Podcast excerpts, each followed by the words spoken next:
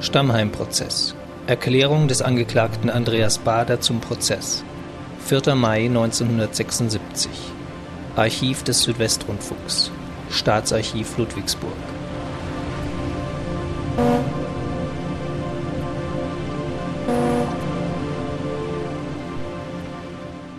Ja, ich finde das auch sehr erstaunlich, denn das ist ja eigentlich eine Erklärung, die eine erhebliche Relevanz hat. Sie haben, ich stelle das hier nochmal fest, Sie haben ignoriert, was wir hier zwei Tage lang vorgetragen haben, nämlich die Darstellung von Verantwortung und Verantwortlichkeit bezogen auf Ihr Ritual hier.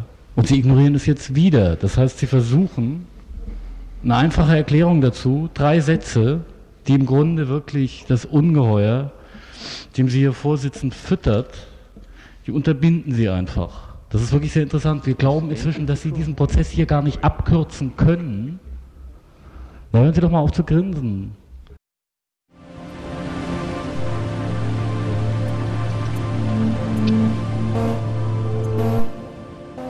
egal was immer sich hier ereignet, gar nicht abkürzen können, weil er tatsächlich vollkommen bestimmt ist von der Dramaturgie des Bundestagswahlkampfs.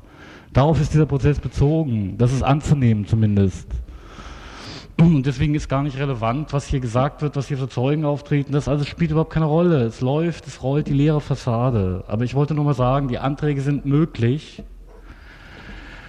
weil sie zwei Zusammenhänge vermitteln. Sie fassen erstens, wenn das überhaupt juristisch möglich ist, etwa die Widersprüche, aus denen diese Politik sich entwickelt hat und überhaupt möglich war.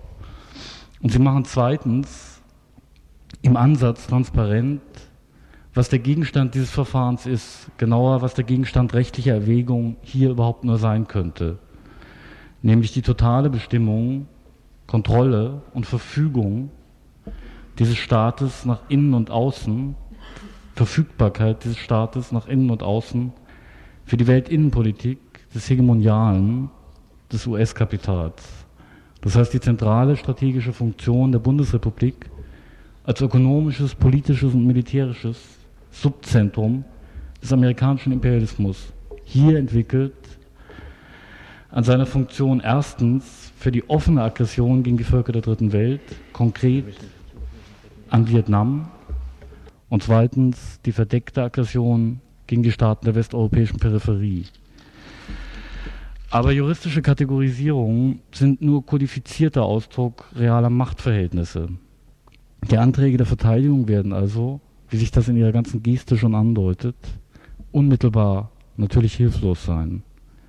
Das infame Ritual, hier wird sich über die Argumentation wälzen, als wäre sie überhaupt nicht gesprochen worden und auch nicht gesprochen worden, so sehen wir sie nämlich, als ein Reflex, wenn auch ein schwacher, des globalen Klassenantagonismus, der das gesamte politische Leben in den kapitalistischen Metropolen und wesentlich in der Bundesrepublik seit sechs Jahren militarisiert hat.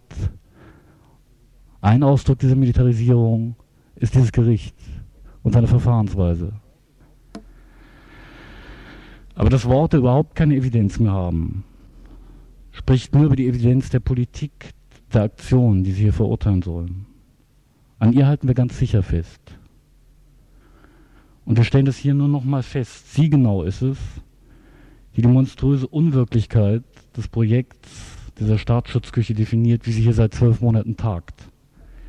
Tatsächlich hat gegenüber der verdeckten Konzeption dieses Verfahrens ein faschistischer Militärgerichtsprozess wenigstens die Würde der Eindeutigkeit einer Maßnahme, die sich zu ihren Mitteln bekennen kann.